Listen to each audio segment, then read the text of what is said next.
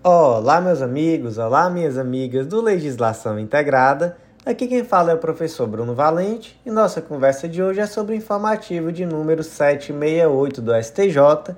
Antes de começar aquele convite de sempre, não deixe de se inscrever no nosso canal no Spotify, Deezer, Apple Podcasts, Google Podcasts ou no YouTube, nem de ativar o sininho para ficar sabendo das notificações e também nos segue no nosso Instagram, arroba legislação integrada, onde todo dia tem novidade.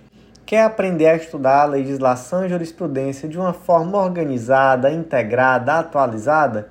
Acesse legislaçãointegrada.com.br que você vai conhecer o Clube da Lei, o clube de membros que te dá acesso aos materiais de legislação e jurisprudência do Legislação Integrada, tudo o que você precisa para um estudo completo desses dois pilares que são fundamentais para a tua aprovação. Então, não deixa de acessar nosso site e vem fazer parte. O primeiro julgado do dia é da Corte Especial do STJ e foi inserido na Lei nº 8437 de 92, que é a lei que trata sobre a concessão de medidas cautelares contra atos do poder público. O destaque ficou da seguinte forma: a pessoa jurídica de direito privado, delegatária de serviço público, somente tem legitimidade ativa para ingressar com pedido de suspensão de segurança na hipótese e que estiver atuando na defesa de interesse público primário relacionado com os termos da própria concessão e prestação do serviço público. Gente, o que é esse tal desse pedido de suspensão de segurança? Vocês sabem o que é isso? Em primeiro lugar, não é um recurso. A natureza jurídica que é de pedido incidental. E a previsão tanto tem na Lei 7347, né, que é a Lei da Ação Civil Pública, quanto aqui também na Lei 8437. Também tem, gente, é uma previsão bem semelhante na Lei 4348 de 64, enfim, está previsto em mais de uma lei, até em outras também. Natureza jurídica, como eu já disse, é uma natureza jurídica de pedido incidental, não se trata de um recurso, e o objetivo aqui é o de evitar uma grave lesão à ordem, saúde, segurança e economia pública. Vamos ler aqui o que, que diz o artigo 4 Compete ao presidente do tribunal, ao qual couber o conhecimento do respectivo recurso, suspender em despacho fundamentado a execução de liminar nas ações movidas contra o poder público e seus agentes a requerimento do MP ou da pessoa jurídica de direito público interessada em caso de manifesto interesse público ou de flagrante ilegalidade, e para evitar grave lesão à ordem, à saúde, à segurança e à economia públicas. Gente, então aqui o que, que a gente percebe? Legitimidade. Legitimidade aqui exclusivamente do Ministério Público ou da pessoa jurídica de direito público interessada. Veja só, pessoa jurídica de direito público. Casos em que é cabível manifesta interesse público, flagrante ilegalidade e para evitar grave lesão à ordem, à saúde, à segurança e à economia pública. Vamos aqui para um caso concreto adaptado. Imagina que a CAGES, a Companhia de Água e Esgoto do Estado do Ceará, teve contra si uma decisão liminar no sentido de que ela seria obrigada a passar a pagar uma determinada contribuição no plano de previdência privada de seus empregados públicos. Então, é, a partir dessa condenação, né, que foi a inundação liminar, ela seria obrigada a patrocinar parte do valor do plano de previdência privada de seus empregados. E aí ela foi até o presidente do tribunal e requereu a suspensão dessa liminar. E aí, esse pedido é possível?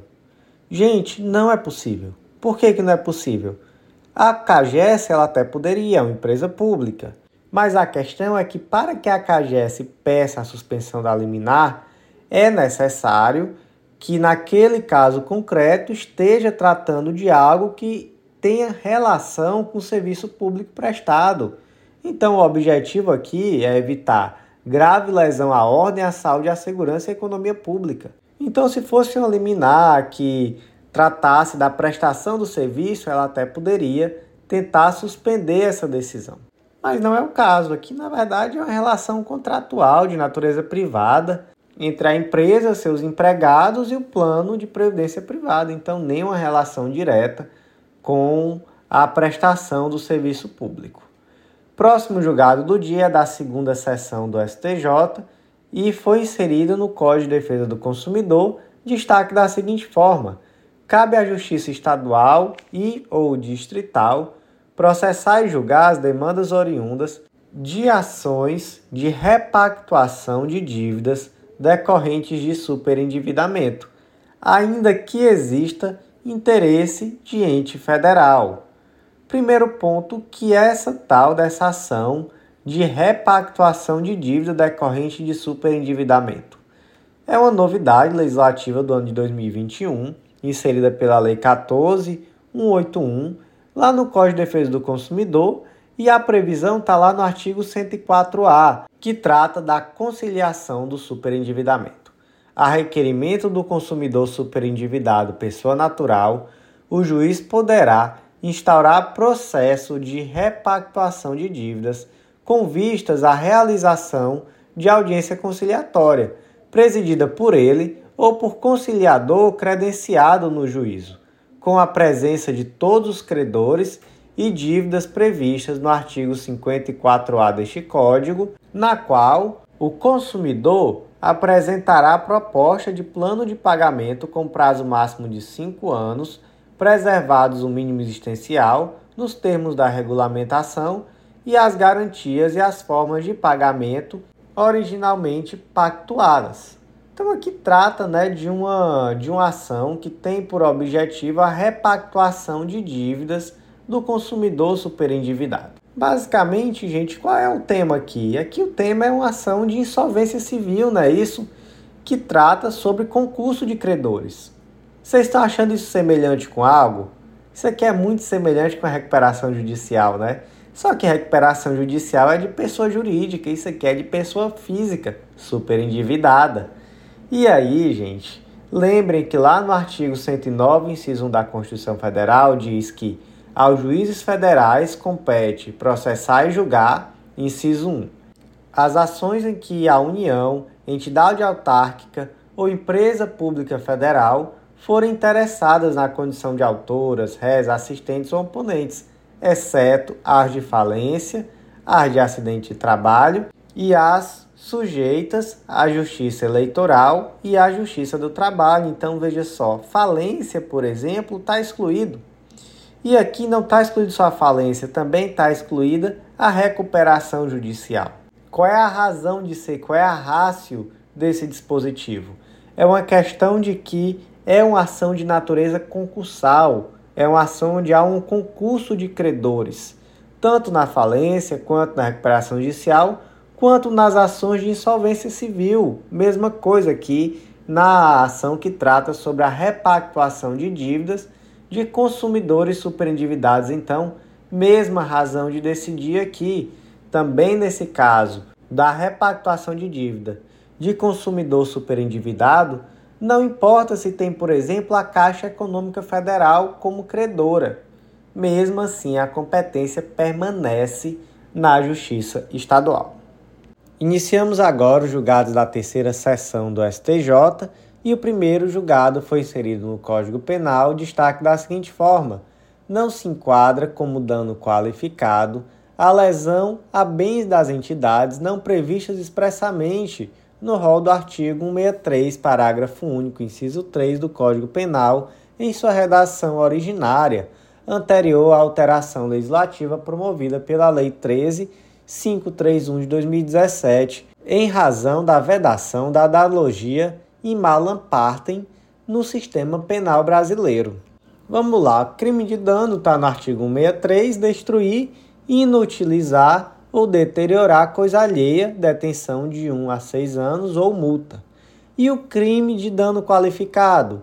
Ele é aquele dano que é cometido com violência ou grave ameaça à pessoa, com emprego de substância inflamável ou explosiva, se o fato não constitui um crime mais grave, e contra o patrimônio da União, Estado, DF, município ou de autarquia, fundação, empresa pública, sociedade de economia mista ou empresa concessionária de serviços públicos. Onde é que está a Celeuma? A Celeuma é que antes da lei 13531 de 2017, esse inciso 3 era assim, ó, contra patrimônio da União, município, estado, empresa concessionária de serviço público ou sociedade de economia mista. Sentiu falta de alguém aí? Da empresa pública, né? Então suponha que lá no ano de 2016 o João foi até a agência da Caixa Econômica Federal chegou lá, ele ficou maluco, ficou revoltado porque estava demorando a atender. E aí ele teve um acesso de raiva, saiu quebrando tudo, destruindo computador, quebrando parede, quebrando vidro, quebrou tudo. Qual foi o crime que João cometeu? Se fosse hoje, seria um crime de dano qualificado. Mas, como foi no ano de 2016, foi um crime de quê? Foi um crime de dano simples. Por quê? Porque não existia empresa pública aqui no rol do artigo 163, parágrafo único, inciso 3. Ele não trazia empresa pública. E não é possível você fazer esse tipo de analogia em malam partem no direito penal. Então, se não tem empresa pública, lamento, não é dano qualificado. Agora tem, então agora é. Mas também, né, gente, a gente sabe que a lei penal mais grave não retroage. Então, no caso aí do, do José, foi João, não lembro como era o nome do rapaz do exemplo, ele de fato cometeu um crime de dano simples. Próximo julgado do dia é da primeira turma do STJ e foi inserido no arquivo de súmulas do STJ. O destaque ficou da seguinte forma: a multa aplicada pela Capitania dos Portos em decorrência de derramamento de óleo não exclui a possibilidade de aplicação de multa pelo IBAMA. E, gente, basicamente, a situação aqui, no final das contas, foi que o STJ entendeu que, após minuciosa análise dos fatos pelo tribunal de origem, se entendeu que não existia bis e ida. Então, na verdade, Capitania dos Portos multou por um motivo, Ibama multou por outro e tá tudo certo. E aí, súmula 7. A pretensão de simples reexame de prova não enseja recurso especial. Essa daqui é aquela súmula que não passa nada, né? Súmula 7. Então, basicamente, o que se entendeu aqui foi isso. Não tenho como reanalisar, porque isso é reanálise fática. E o tribunal de origem entendeu aqui que não houve bis idem. Próximo julgado do dia inserido na Lei 6024 de 74, Lei da Intervenção e Liquidação Extrajudicial de Instituição Financeira. E o destaque aqui ficou da seguinte forma: o Banco Central do Brasil responde objetivamente pelos danos que os liquidantes, no exercício desse munus público, causem à massa falida, em decorrência da indevida utilização de valores pagos pelos consorciados para custear despesas concernentes ao procedimento liquidatório da empresa de consórcio. Tá, vamos lá. A instituição financeira está em situação econômica terrível. Ela vai à falência? Não, né? não é falência aqui. Quando a instituição financeira, o que se aplica é a Lei 6024. Ela trata exatamente dessa intervenção em liquidação extrajudicial de instituição financeira. E aqui é um procedimento todo especial. E aí, lá no artigo 16, diz que a liquidação extrajudicial será executada por liquidante nomeado pelo Banco Central do Brasil, com amplos poderes de administração e liquidação, especialmente os de verificação e classificação dos débitos, podendo nomear e demitir funcionários, fixar vencimentos, otorgar e cessar mandatos, propor ações e representar a massa em juízo fora dele. Parágrafo 1. Com prévia e expressa autorização do Banco Central do Brasil, o liquidante poderá, em benefício da massa, ultimar os negócios pendentes e a qualquer tempo onerar ou alienar seus bens, neste último caso através de licitação. Veja só. Então, basicamente, o Banco Central do Brasil vai nomear um interventor, né, um liquidante, aqui o termo que se utiliza. E esse indivíduo vai mandar e desmandar na empresa. A verdade é que é essa. Olha só o poder como é amplo. Administra, nomeia e demite, fixa vencimento, cessa e outorga mandato, propõe ação, representa em juízo, ela pode inclusive, olha só, dar andamento a negócios, onerar ou alienar bens. Então, é isso, fica ali mandando e desmandando na empresa. A verdade é essa, a pessoa vai administrar aquilo ali. E aí isso é uma responsabilidade muito grande, né, gente? E se essa pessoa fizer ali alguma besteira, ela tem responsabilidade? É claro que tem.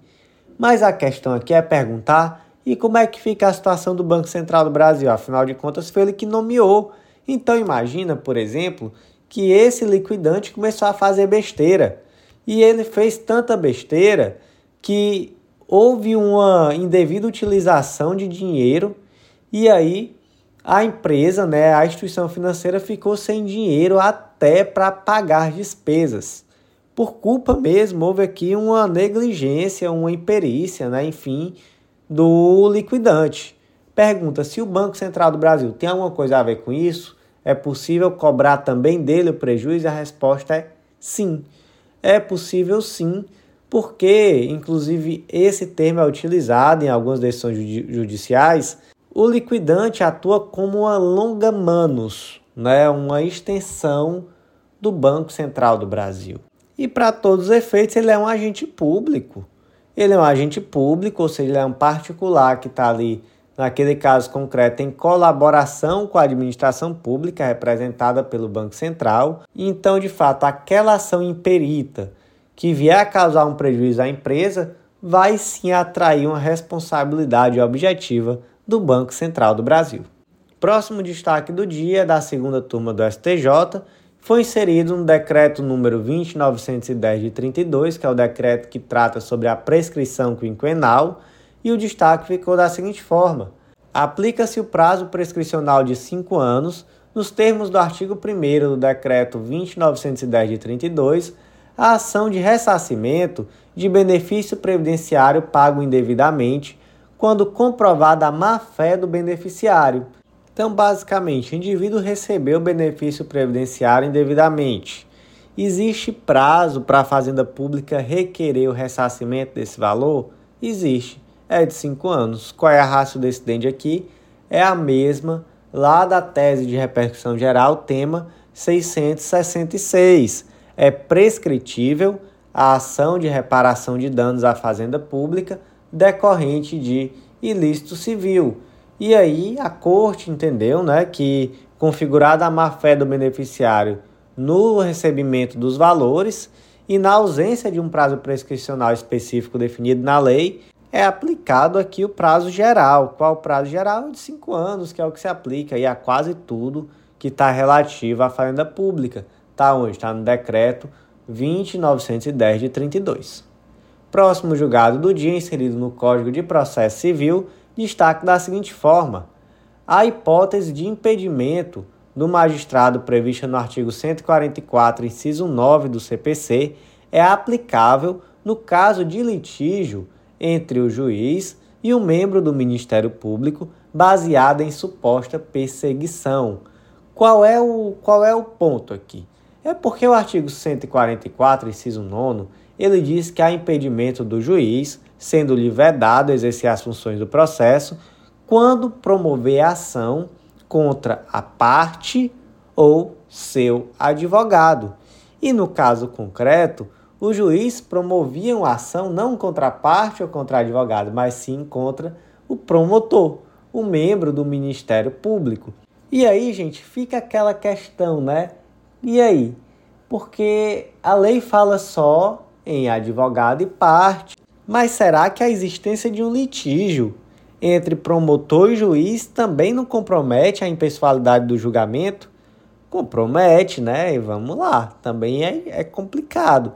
Então, o STJ deu aqui uma interpretação mais extensa, né? Deu aqui uma interpretação não literal do dispositivo e disse: olha, a mesma razão de você aplicar o impedimento do juiz quando ele tiver uma ação contra advogado ou parte, a gente também aplica essa mesma razão no caso do promotor de justiça. Então, também vai haver impedimento.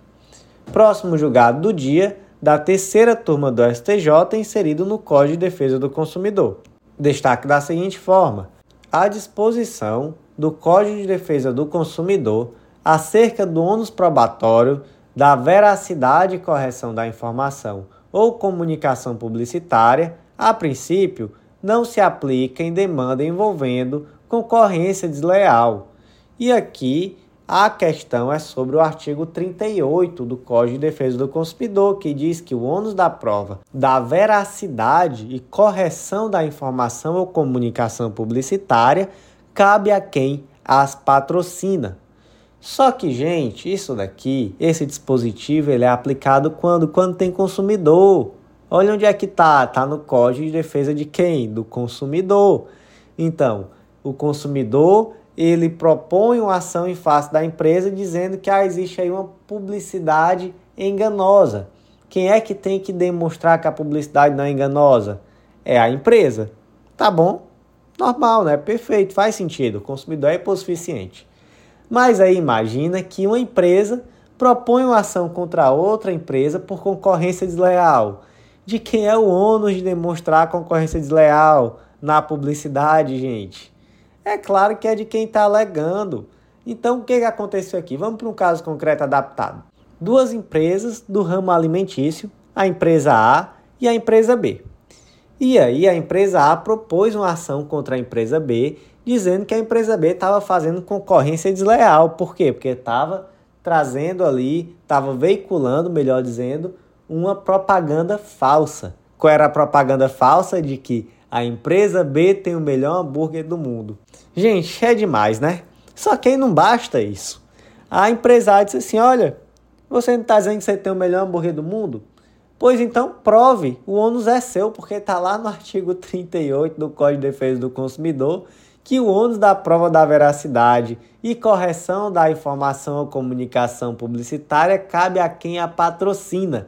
Você não está dizendo que você tem o melhor hambúrguer do mundo? Prove.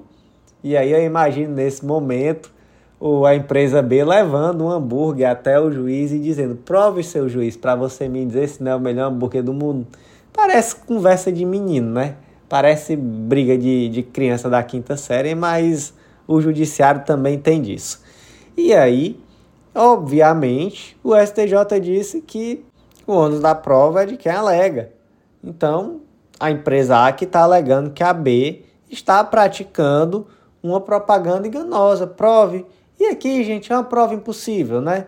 Vamos trabalhar aqui com dois conceitos muito bons. O primeiro é o puffing. O que é o puffing? Nós conversamos sobre ele um dia desse aqui lá no informativo 565, então três informativos atrás. É basicamente aquela oferta exagerada, né? Aquela eu até quando eu comentei esse informativo, eu fiz uma brincadeira que era assim: o legislação integrada é o melhor curso do mundo. E aí cabia a você dizer se é o melhor, se não é. Isso daí é o quê? Isso é, querendo ou não, um exagero publicitário. Basicamente, ninguém tem como dizer se é o melhor, se não é. Uma pessoa pode dizer que é o melhor, outra pessoa vai dizer que não é. Isso é algo que é extremamente pessoal. Então, a utilização dessa estratégia publicitária, do exagero, né, de dizer ah, é a melhor comédia do ano, o filme do ano, o melhor sabor, o melhor em tudo que faz, o melhor hambúrguer do mundo, isso daí é tão somente um recurso publicitário. Então não tem como você alegar que a empresa está praticando algum tipo de conduta abusiva ou de oferta enganosa por se auto-afirmar como o melhor do mundo. E também não tem concorrência desleal, tá? Essa foi a conclusão lá no informativo 765. Naquela oportunidade foi o RESP 1.759.745 de São Paulo. A conclusão lá foi basicamente essa: olha, esse tipo de oferta não é enganosa, não é abusiva, não existe concorrência desleal, não existe depreciação da marca concorrente, até porque ele não está depreciando outra marca, ele está só se exaltando. Então, tudo ok, tudo ok. Então, conceito aqui de puffing, puffing é, a, é o exagero publicitário, ele não representa nenhum tipo de abusividade, de propaganda enganosa, nada disso, tudo ok. Segundo ponto aqui é a Shen Litigation. O que isso quer dizer? Isso aqui é o abuso do litígio, é o litígio simulado. Isso aqui acontece quando uma ou mais grandes empresas começam a propor ações em face de uma empresa normalmente menor, com o objetivo de quê? De assustar mesmo, de acuar. E aí propõe ações que não têm fundamento. Mas qual é o objetivo dessas ações? Não é o resultado. Não se está ali em busca de uma procedência, está em busca de quê?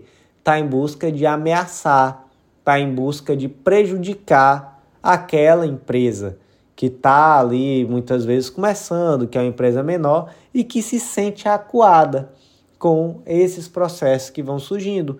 Então, esse é o tal do chain litigation ou litígio simulado.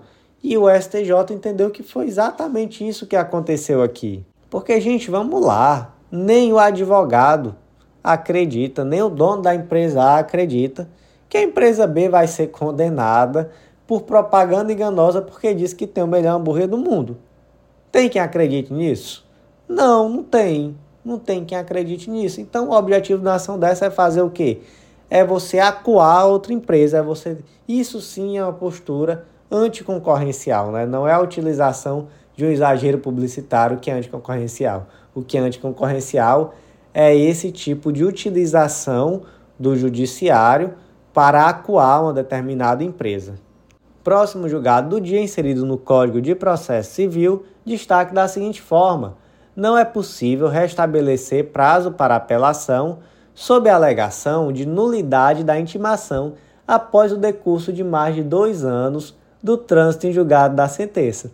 Gente, os casos concretos de hoje são só presepada. O que, que aconteceu aqui? A ação foi sentenciada, veio a intimação por meio eletrônico, tudo certinho, tudo certinho na intimação. Qual foi o problema? No lugar de vir o prazo de 15 dias, que é o prazo para apelação, veio um prazo recursal de 10 dias, ou seja, veio um erro material no, na publicação. E aí o que, que o advogado fez? Não fez nada, deixou passar. E aí passou um tempinho a mais que os 15 dias. Passou o quê? Passaram dois anos. Depois de dois anos, aí ele foi até o processo e peticionou dizendo, excelência, houve um erro material na publicação, você me deu só 10 dias, era 15. Por gentileza, reabra o prazo. E aí, a excelência vai reabrir o prazo? É assim que funciona? Não, né? Isso aqui não é brincadeira, né, gente? Não, não é assim que funciona. E, inclusive, aqui o relator utilizou um termo que é interessante, que é a nulidade de algibeira. Para quem não sabe o que é uma algibeira, é um, é um bolso é bolso. algibeira é, é mais ou menos sinônimo de bolso. E o que é uma nulidade de algibeira? É aquela nulidade que você deixa guardada no bolso esperando o momento oportuno. Então você é, é o espertão, você é mais esperto que todo mundo, ninguém vai notar. Você vai fingir que não percebeu que veio o prazo errado, para se em algum momento da sua vida você perceber que é conveniente alegar aquela nulidade que aconteceu dois anos atrás, aí você vai lá e alega. Se nunca chegar esse momento que é conveniente, fica guardado lá no bolso. Essa é a tal da nulidade de algibeira. E aí o STJ entendeu que não é possível você arguir uma nulidade dessa por conta do prazo que veio errado na intimação, que era 15 dias e veio 10, sendo que você só foi alegar essa nulidade dois anos depois. Próximo julgado do dia inserido na Lei 6404 de 76, Lei da Sociedade Anônima, destaque da seguinte forma: o simples ingresso de terceiro em grupo controlador de sociedade anônima, especialmente quando não há posição de maioria acionária dentro do grupo de controle e papel de preponderância na companhia, e exista paridade entre ele e os demais integrantes do grupo, é insuficiente para por si só configurar a alienação do controle de que trata o artigo 254-A da Lei 6404 de 76.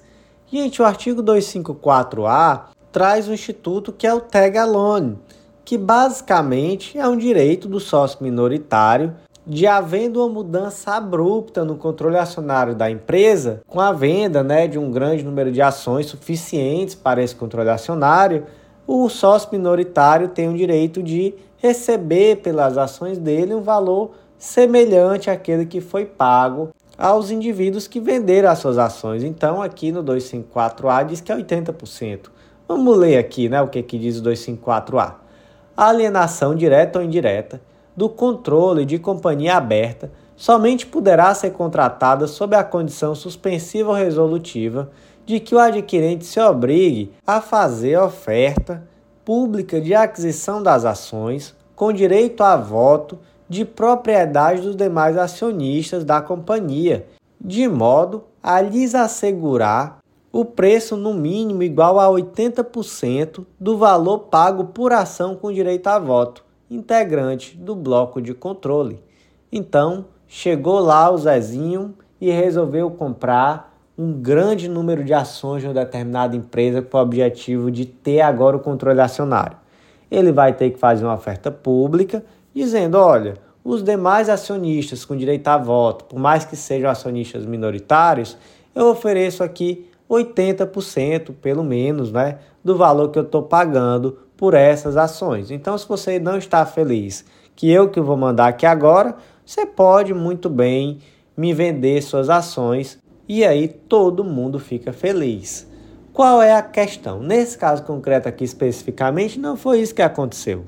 O que aconteceu foi que já existia um grupo com controle acionário e um terceiro que até então não fazia parte desse grupo com controle acionário adquiriu cotas de outros indivíduos, ações né, de outros indivíduos, e aí ele passou a fazer parte do conselho. Em que situação? Em situação de paridade com os demais. Então imagina que agora ele é um dos cinco acionistas que fazem parte do conselho. E aí, houve controle acionário? Não houve. Por quê? Porque ele não tem preponderância sobre os demais. Ele está, na verdade, ali em situação de paridade e ele só é um novo integrante desse conselho que controla a sociedade anônima. Então, vai existir esse direito do sócio minoritário, esse direito que está no 254A? Não vai, né? Nesse caso aqui não vai porque não foi isso que aconteceu, não foi uma venda do controle acionário.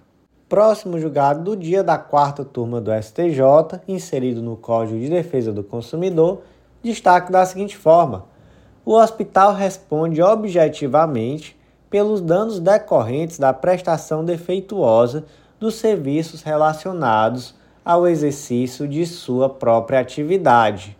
Então, gente, Dois pontos aqui importantes. Responsabilidade objetiva é aquela que independe da demonstração de culpa. Então, o hospital vai responder mesmo que não tenha culpa. Segundo ponto, prestação defeituosa, que é um defeito do serviço. É aquilo que expõe ao risco à saúde ou à integridade física do consumidor. Então, um defeito é isso, né? Algo muito grave. Qual foi o defeito na prestação do serviço aqui, nesse caso concreto? Simplesmente a, a mulher chegou até a maternidade e não existia uma sala cirúrgica para atendê-la. Estava tudo ocupado, então não tinha médico, enfim, resumindo, ela não foi atendida, não foi realizado o parto e o feto veio ao óbito ainda no útero. Então aqui uma verdadeira tragédia, né? E aí basicamente entendeu aqui o STJ que se tratava sim de, uma, de um defeito na prestação do serviço, um defeito que inclusive custou a vida dessa criança, e basicamente que existe uma responsabilidade objetiva, independentemente de culpa, do hospital relacionada ao próprio exercício de sua atividade. O próximo julgado do dia foi inserido na Lei 6015 de 73, Lei de Registros Públicos, e o destaque ficou da seguinte forma: não é possível a completa supressão e substituição total do nome registral por pessoa auto-identificada como indígena, por ausência de previsão legal, bem como por respeito ao princípio da segurança jurídica e das relações jurídicas a serem afetadas. Gente, o que, é que diz a Lei de Registros Públicos sobre a modificação de nome? Não é possível a modificação do nome? Gente, é possível. Existe o tal do princípio da definitividade do registro civil da pessoa natural, existe, mas acontece que mesmo assim, em alguns casos, é possível a modificação ao menos do prenome ou às vezes até mesmo do sobrenome. Então, temos, por exemplo, a possibilidade de uma única alteração imotivada no prenome, então o indivíduo no primeiro ano após a maioridade civil, ele pode buscar alterar esse prenome, está lá no artigo 56. Então é realmente ali, enquanto ele tem 18 anos, né? Fez 19 anos, ele já não pode mais fazê-lo. Existe também a possibilidade de acréscimo do sobrenome do genitor ascendente ou de apelido de família. E também a alteração, né, com o objetivo de preservar e manter esses apelidos de família. O que é apelido de família? Né? É o sobrenome. E existem também outras situações. Então, recentemente, em um podcast, nós conversamos sobre a possibilidade de modificação do nome e também do gênero, tanto do transexual quanto do transgênero. E além disso, temos outras situações, né? Uma muito interessante é a do indígena. Então, existe uma resolução conjunta do CNJ e CNMP, que é a resolução número 3 de 2012 que diz que no assento de nascimento do indígena, integrado ou não, deve ser lançado a pedido do apresentante o nome indígena do registrando de sua livre escolha, não sendo caso de aplicação do artigo 55, parágrafo único da Lei 6015, parágrafo 1 no caso de registro de indígena, a etnia do registrando pode ser lançada como sobrenome a pedido do interessado. Então aqui é uma situação muito específica, né? É um indígena que se viu como um indivíduo que foi aculturado, que recebeu um nome não indígena, e ele resolve voltar à origem dele e receber um nome indígena e também até mesmo a possibilidade de ter o nome da sua etnia como sobrenome, que é algo comum entre os indígenas. Então, é, a pessoa tem o nome e no lugar do sobrenome é a etnia. Então, ele é um tapeba, é um Yanomami, um Tupiniquim, enfim, a etnia dele que seja. Mas vamos aqui, gente, para um caso concreto. E, gente, eu gosto muito de destacar isso. Os casos concretos que eu trago aqui normalmente são adaptados, tá? Não correspondem necessariamente à totalidade daquele caso concreto do julgado. Eu trago aqui algo mais simplificado para facilitar o entendimento, tá bom? Então, caso concreto adaptado, tá aqui? Então suponha que a Luane Van Hatten, que é uma brasileira de origem holandesa, ela morava na cidade de Olinda, em Pernambuco, e um certo dia a Luane Van Hatten foi em passeio ao estado do Ceará, conheceu algumas praias da região, lá do Cumbuco, voltou para o Icaraí, e aí lá na cidade de Calcaia ela conheceu o povo indígena Tapeba, e ficou maravilhada, se apaixonou pela cultura tapeba e resolveu que agora ela era indígena. Resolveu firmar residência e ficou ali morando, vivendo da mesma cultura, adotou todo o estilo de vida dos tapeba. Que legal, né? E aí chegou um dia que a Luane disse: Olha, isso não é suficiente.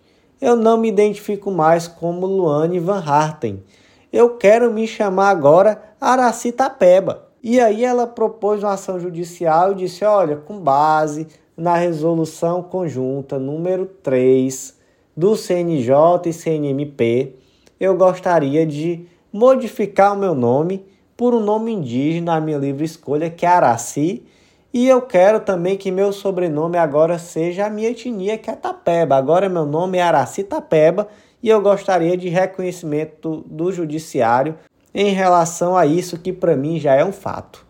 E aí o judiciário disse: Olha, Aracitapeba, me desculpe, mas para efeitos de registro público não é possível. Não é possível aplicar a você a resolução número 3 de 2012 do CNJ, CNMP, porque você não tem origem indígena. E isso não é uma questão de mera autodeclaração é necessário que você de fato demonstre que tem uma ascendência indígena, que você pertence a uma determinada comunidade indígena. E isso não acontece. E além disso, imagina a insegurança jurídica de eu fazer uma completa supressão e substituição total do teu nome registral. Então vai tirar prenome e sobrenome vai mudar totalmente. Então, de fato, isso acaba sendo algo perigoso no sentido de prejudicar a segurança jurídica, as relações jurídicas que você tem. Próximo julgado do dia é da quinta turma do STJ, foi inserido no Código de Processo Penal e o destaque aqui ficou da seguinte forma: é possível alienação antecipada de bens que correm o risco de perecimento ou desvalorização, ou quando houver dificuldade para sua manutenção. Gente, aqui é uma aplicação do artigo 144-A do Código de Processo Penal.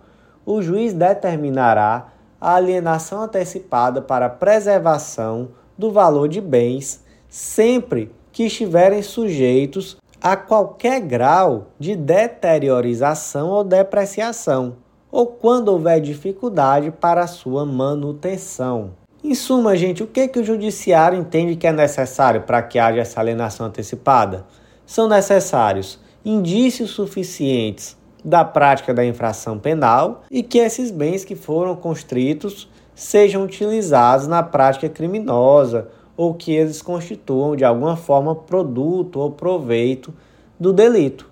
E no caso concreto, existia ali um avião que teria sido utilizado no transporte aéreo de drogas ali na região de fronteira, em Ponta Porã, no Mato Grosso do Sul, na fronteira com o Paraguai. E aí, basicamente, se entendeu que havia uma grande suspeita de que esse avião era de fato utilizado no transporte internacional de drogas e aliado a isso existia uma grande dificuldade na manutenção desse avião, né? Vocês devem imaginar e eu também imagino como é difícil manter um avião em bom estado. Então, se ele permanecesse ali, ele provavelmente se deterioraria, né?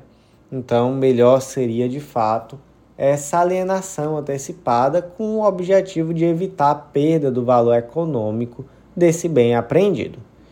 E o último julgado do dia é da sexta turma do STJ, foi inserido na Lei de Execução Penal Lei número 7.210 de 84, e o destaque ficou da seguinte forma: não cabe a remissão ficta no trabalho de natureza eventual, porquanto não se pode presumir que deixou de ser oferecido em virtude do estado pandêmico. Vamos lá, gente. Remissão da pena está lá no artigo 126 da Lei de Execução Penal, que determina que vai ser remido um dia de pena para cada 12 horas de frequência escolar, divididas em no mínimo 3 dias, e um dia de pena para cada 3 dias de trabalho. Pergunta-se: existe remissão ficta? Em regra, não. Em regra, o direito brasileiro não admite a remissão ficta. Mas a própria lei traz uma exceção, né? Está lá no parágrafo 4 do artigo 126 o preso impossibilitado por acidente de prosseguir no trabalho ou nos estudos continuará a beneficiar-se da remissão. Então aqui é uma questão até de justiça, né? O preso estava lá trabalhando, sofreu um acidente, não pôde mais continuar trabalhando por um período. Ele vai se prejudicar por conta disso? Não, aí realmente a lei aceita a remissão ficta. Mas aí, gente, veio a tal da pandemia. E aí a pandemia mudou a vida de todo mundo, né? E muita gente que estava sendo beneficiada pela remissão em virtude do trabalho, do estudo, acabou se prejudicando porque não pôde trabalhar durante o período da Covid-19 e com isso não pôde ter a remissão da pena. O que, que o STJ entendeu? Que aqui seria um caso de remissão ficta.